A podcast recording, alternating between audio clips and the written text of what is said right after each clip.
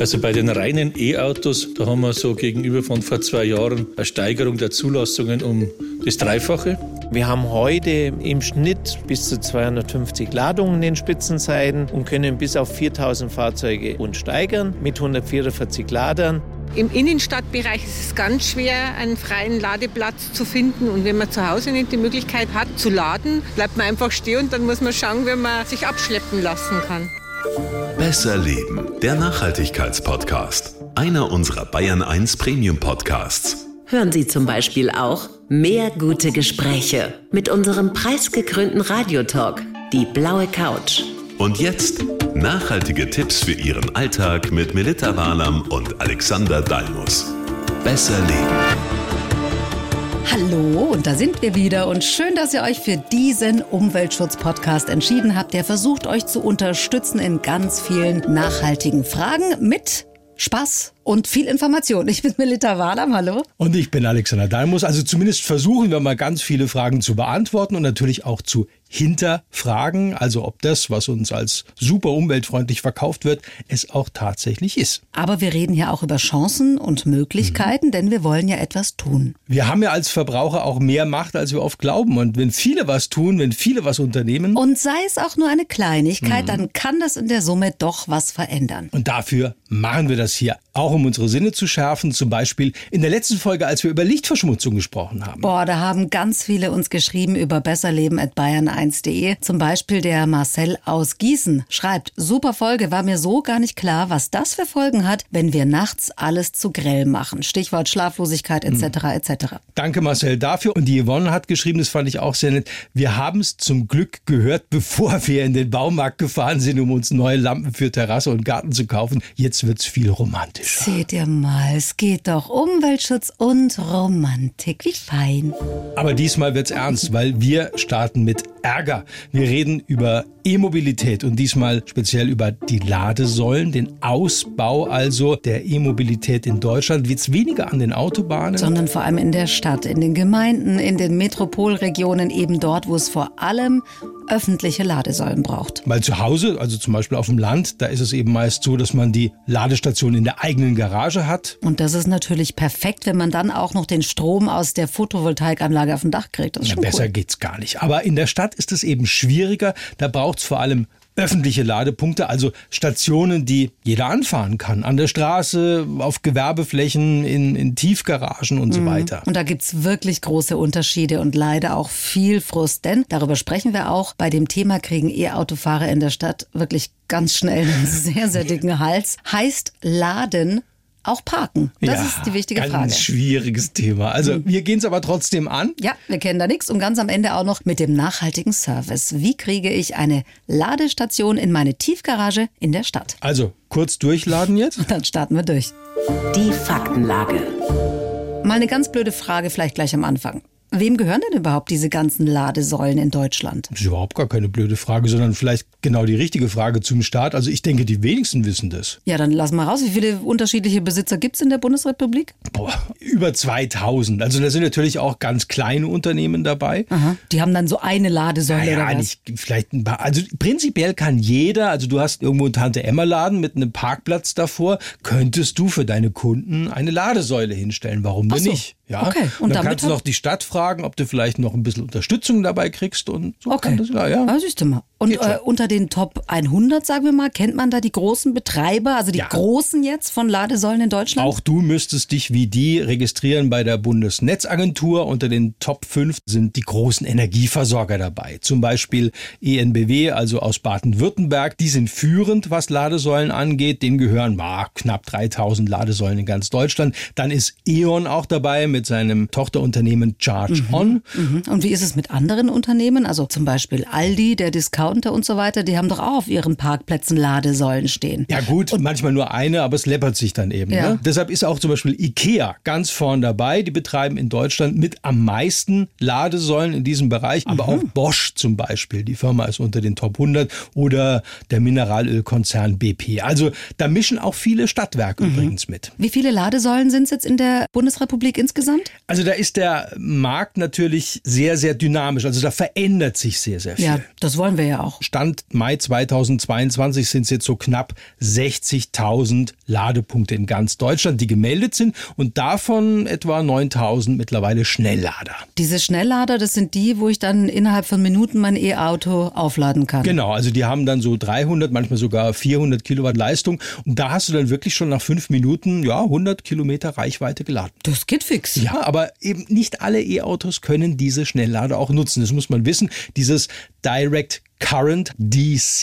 wie das heißt, also da wandelt der Schnelllader den Wechselstrom in Gleichstrom um und das gibt dann diesen effektiven und verlustarmen Schub gleich an die E-Auto-Batterie weiter. Und bei den anderen, was war das? Über 50.000 Ladesäulen? Ja, da läuft es dann anders. Da gibt's eben Wechselstrom, also AC. Das ist wie bei uns zu Hause im Haushalt. Ach, guck. ACDC. Ja. Ich wusste, das kommt mir bekannt Ja, vor. ja. Und die meisten Ladesäulen, die geben eben Wechselstrom ab und äh, das Auto wandelt das dann um, vereinfacht gesagt, in Gleichstrom, äh, den die Batterie eben braucht. Und Und das dauert natürlich länger. ja, Okay, also mittlerweile so zwei bis vier Stunden, bis das Auto dann voll betankt ist, sozusagen, an diesen üblichen Ladesäulen. Egal ob jetzt zwei Stunden oder 20 Minuten, das Laden, die Technik und vor allem die Verfügbarkeit, die sind doch enorm wichtig, was diese ganze E-Mobilität angeht, Ja, oder? das Laden ist in allen Verbraucherumfragen, egal wer fragt, der wesentliche Punkt, wenn es um den Kauf eines E-Autos geht. Also entweder was die Reichweite angeht. Mhm. Ja, wobei, Moment mal, das haben wir ja schon mal in der Folge von Besser Leben geklärt, ja, dass das wir stimmt. eigentlich im Schnitt diese super, super langen Reichweiten von, was weiß ich, 600 Kilometer oder so mit einer mordsfetten Batterie gar nicht brauchen. Das stimmt, weil wir ja täglich eher Kurzstrecken fahren, also auch auf dem Land, maximal so 30, 35 Kilometer hin und zurück übrigens.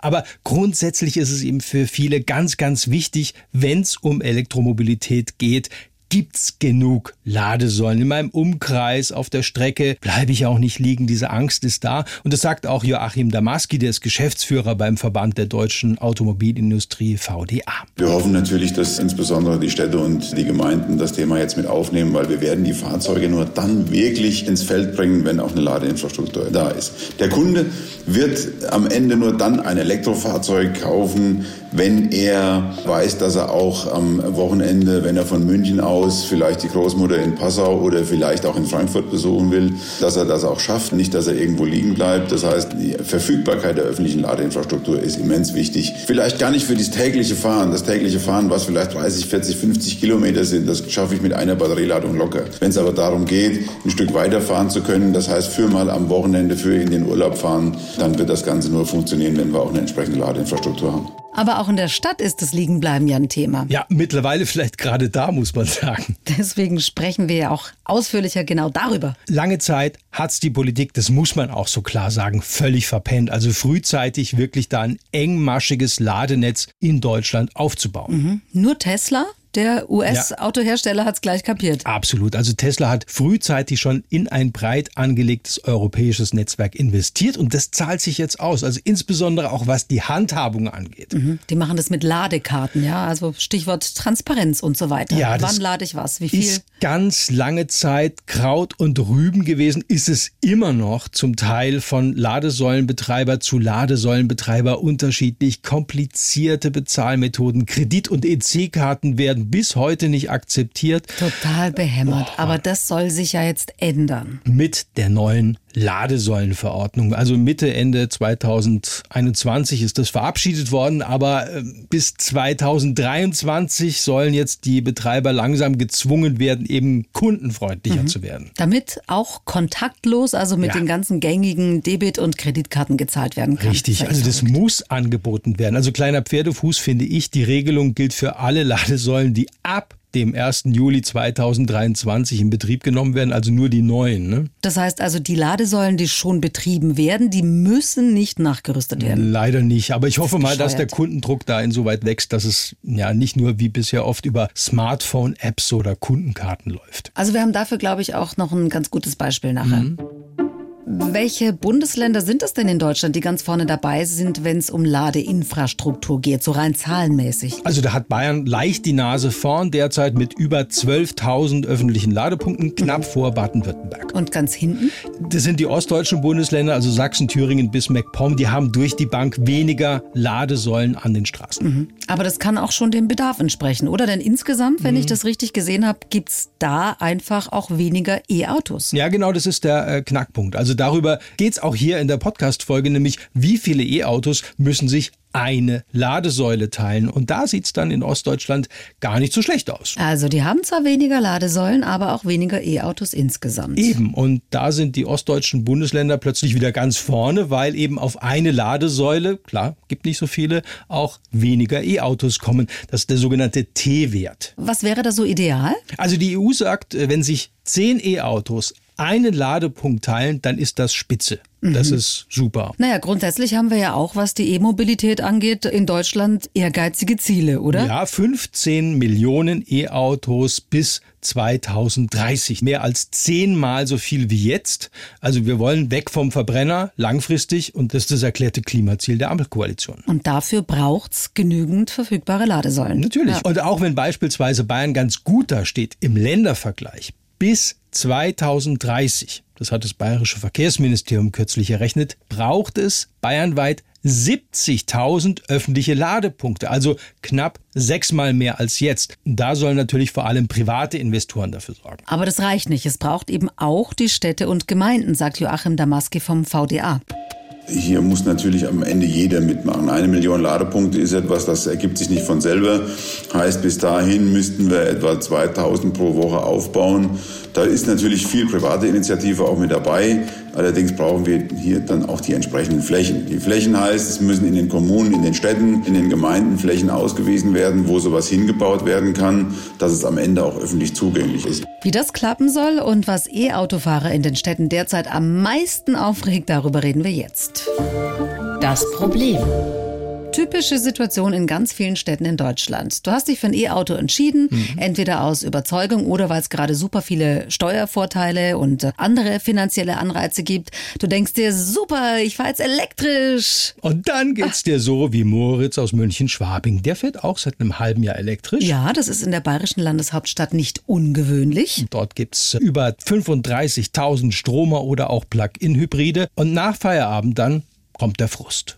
Wenn ich nach Hause komme und ich aufladen muss, dann würde ich normalerweise zu einer öffentlichen Ladestation fahren.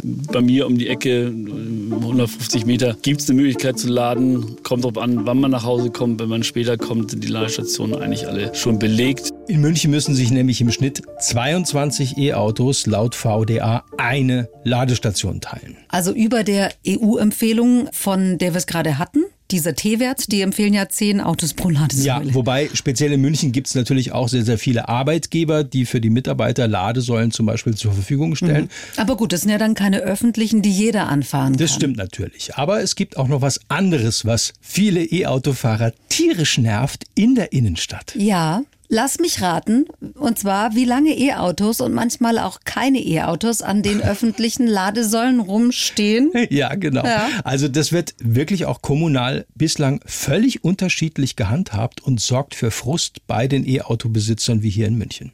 Also ich habe gemerkt, mit der App funktioniert schon ganz gut. Die zeigt mir schon genau, wo verfügbare Säulen sind. Aber mittlerweile haben so viele Münchner Hybridfahrzeuge oder Elektrofahrzeuge, dass die eigentlich fast immer belegt sind. Und ich befürchte auch zum Teil über Nacht als Dauerparkplätze. Wir finden eigentlich nicht immer Ladesäulen, vor allem weil halt häufig auch von Verbrennern zugeparkt wird und auch manche die Ladedauer überschreiten und dann halt die Ladesäule blockieren, obwohl sie als grün angezeigt wird in der App als frei. Im Innenstadtbereich ist es ganz schwer, einen freien Ladeplatz Ladeplatz zu finden. Und wenn man zu Hause nicht die Möglichkeit hat zu laden, ich war einmal wirklich kurz vor knapp, wo ich mir gedacht habe, was mache ich jetzt, wenn ich nicht mehr nach Hause komme? Dann bleibt man einfach stehen und dann muss man schauen, wie man sich abschleppen lassen kann. Und das ist wirklich super ärgerlich. Da bist auf den letzten Metern. Deine App zeigt dir an, in einem Kilometer ist die nächste freie Ladesäule und dann parkt da einer und lädt gar nicht. Ja, auf den Punkt. Aber das geht doch nicht, oder?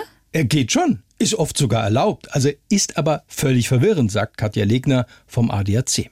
Die Schilder unterscheiden sich von Kommune zu Kommune. Der ADAC hat in ganz Deutschland eine Umfrage gemacht und in München zum Beispiel kam raus, dass man an Normalladestationen tagsüber vier Stunden und nachts ohne zeitliche Begrenzung stehen darf. An Schnellladestationen aber jeweils nur maximal eine Stunde. Wie gesagt, es ist in anderen Städten und Gemeinden anders und auch ist nicht immer klar, ob Parken auch gleichzeitig Laden heißt.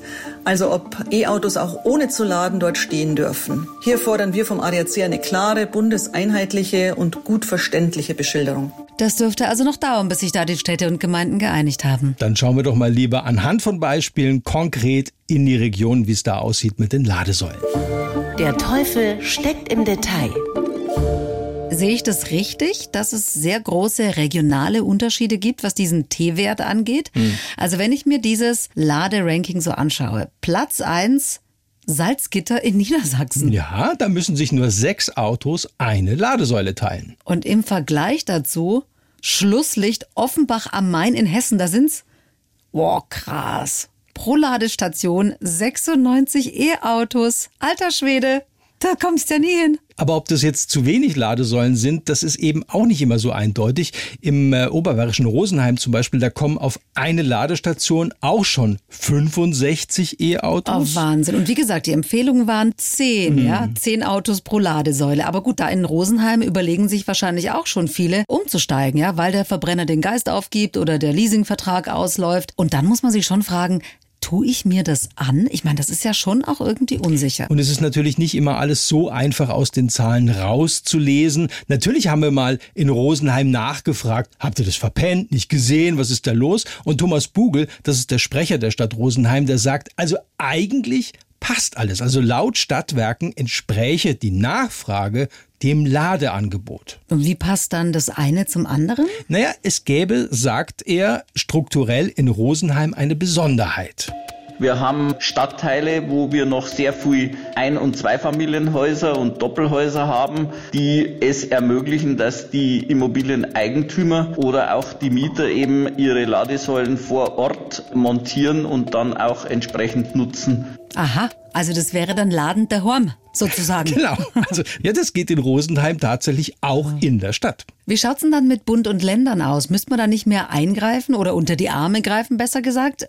Ganz platt äh, mal einigen Städten und Landkreisen so ein bisschen Feuer unter Popo machen? Also weniger. Also Beispiel Bayern, der Freistaat selbst will da den Kommunen beim Aufbau der Ladestruktur keine Vorschriften machen. Und was wollen Sie stattdessen machen? Eher so unterstützen, also gezielt fördern. Ansprechpartner ist da, zum Beispiel in Bayern die Kompetenzstelle E-Mobilität, gibt's auch in anderen Bundesländern auf die eine oder andere Weise. Und die sind speziell dafür eingerichtet worden, um zu beraten. Also die Kommunen in Bayern zum Beispiel oder eben auch die jeweiligen Stadtwerke. Und läuft es gut? Also wir haben mal einige größere Städte und auch Landkreise in allen bayerischen Regierungsbezirken abgefragt und da war man eigentlich durch die Bank wirklich recht zufrieden. Also gerade was diese Beratung angeht, was es für neue Richtlinien gibt und so weiter und so fort, aber eben auch, wenn es um Förderung geht. Und was wird da so gefördert? Lass mich raten, ich nehme an, es wird dort viel gefördert, wo es viel Tourismus gibt. Ja klar, aber ist aktuell gerade vom bayerischen Wirtschaftsministerium aufgelegt worden, ein Programm für den Ausbau der Ladeinfrastruktur im nicht öffentlichen, also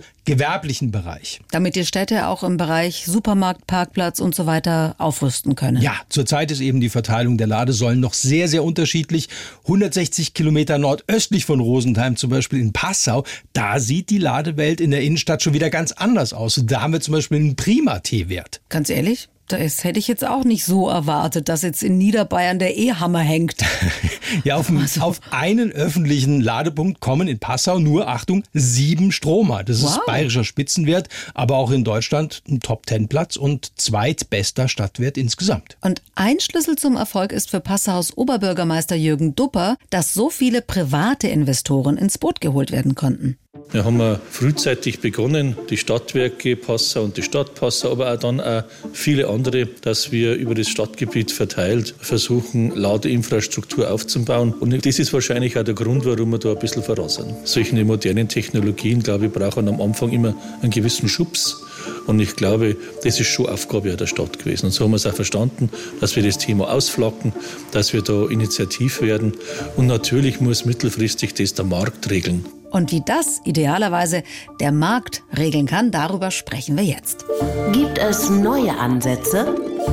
Wenn ich das mal kurz zusammenfasse, weder der Bund noch die Länder noch die Kommunen sehen das als ihre Aufgabe an, selbst für öffentliche Ladesäulen zu sorgen, richtig? Wobei eben schon viele Stadtwerke, wie gesagt, mit am Start sind und Bund und Länder sozusagen mit Fördermitteln Anreize schaffen wollen, dass eben sich private Investoren da reinhängen. Und nicht nur die üblichen Verdächtigen wie die Energieversorger zum genau, Beispiel. Genau, also das Argument ist immer, wir von der Kommune betreiben ja auch keine Tankstelle. Und es gibt auch viele private Investoren, die da mal, sage ich mal, in Vorleistung gehen. In Wackersdorf zum Beispiel in der Oberpfalz oder auch am Kamener Kreuz in Nordrhein-Westfalen. Das ist so ein Knotenpunkt mhm. im Verkehr. Da treffen die A1 und die A2 zusammen. Und da entstehen dann gleich so große Ladeparks. Richtig. Also nicht nur zwei, drei, sondern gleich Dutzende Ladestationen. Ja, das könnte eben in Zukunft der Schlüssel sein. Wir waren zum Beispiel auch im äh, schwäbischen Zusmarshausen, nahe Augsburg ist es, direkt an der A8 und da soll der größte Ladepark Europas entstehen.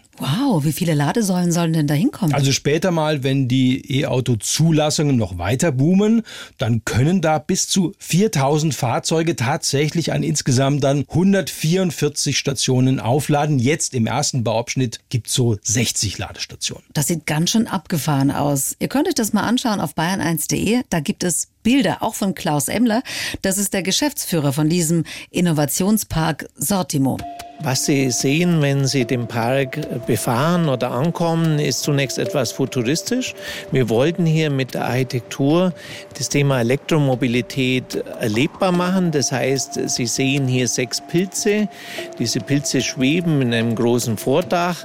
Dort sind alle Schnelllader. Das heißt, wir können hier 24 Fahrzeuge auf Highspeed beladen. Das muss man sich so vorstellen wie bei der Formel 1, wenn die auch druckbeladen werden.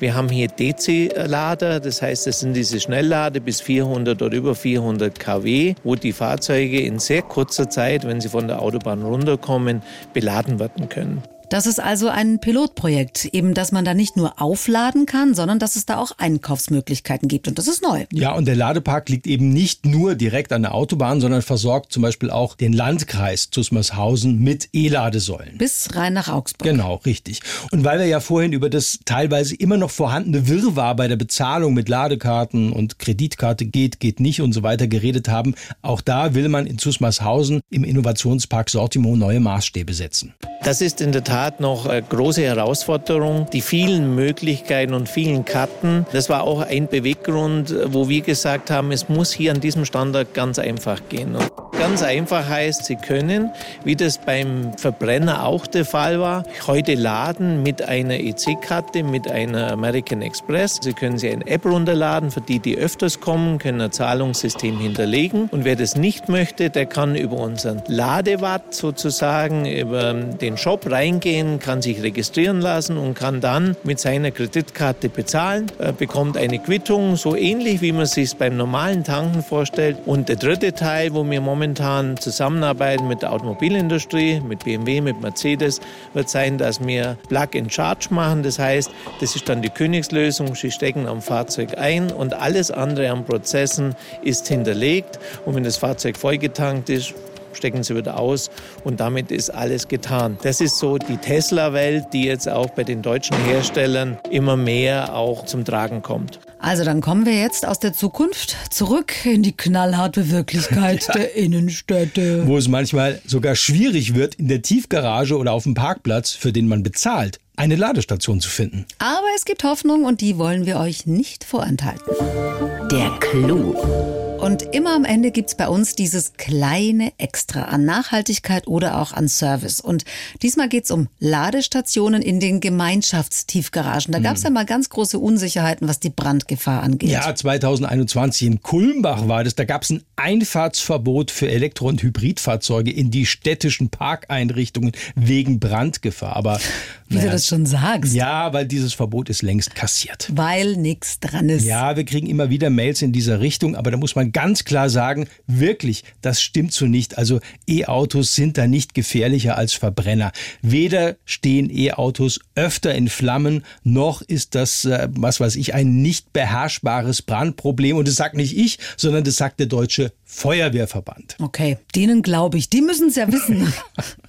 Aber es hat sich, was E-Ladestationen in äh, Tiefgaragen und Gemeinschaftsparkplätzen angeht, auch rechtlich was getan. Ja, das stimmt. Nämlich seit der Reform des Wohnungseigentumsgesetzes vor zwei Jahren. Und seither haben Wohnungseigentümer einen Rechtsanspruch darauf, eine Ladestation für ihr Elektrofahrzeug in der gemeinsamen Tiefgarage installieren zu dürfen. Mhm. Aber ganz einfach ist es ja dann trotzdem nee. nicht, oder? Ich sage nur Eigentümerversammlung. Ja, klar. Also wenn es darum geht, diesen Rechtsanspruch auch durchzusetzen, wird's wirklich schwierig. Deshalb rät auch Katja Legner vom ADAC dazu, das nicht alleine durchzuziehen, sondern sich unbedingt vorher Mitstreiter zu suchen und schon ein bisschen vorzufühlen, wie man da vorgehen könnte. Danach sucht man gemeinsam geeignete Ladelösungen und listet Kosten auf, stellt dann einen Antrag für die nächste Eigentümerversammlung und wenn man dort dann einen Beschluss gefasst hat, sollte man einen Elektriker beauftragen, der die Wallbox dann auch regelkonform installiert. Ich habe eh das Gefühl, dass sich da ganz viel tut, gerade so in großen Tiefgaragen, da wird viel nachgerüstet. Ich habe mir letztes Mal eine angeschaut, da sind mitten in der Stadt gleich 100 E-Ladeplätze nachträglich eingerichtet worden. Und die braucht's auch, weil in Zukunft, wenn wir tatsächlich noch viel mehr E-Autos auf die Straße bringen wollen.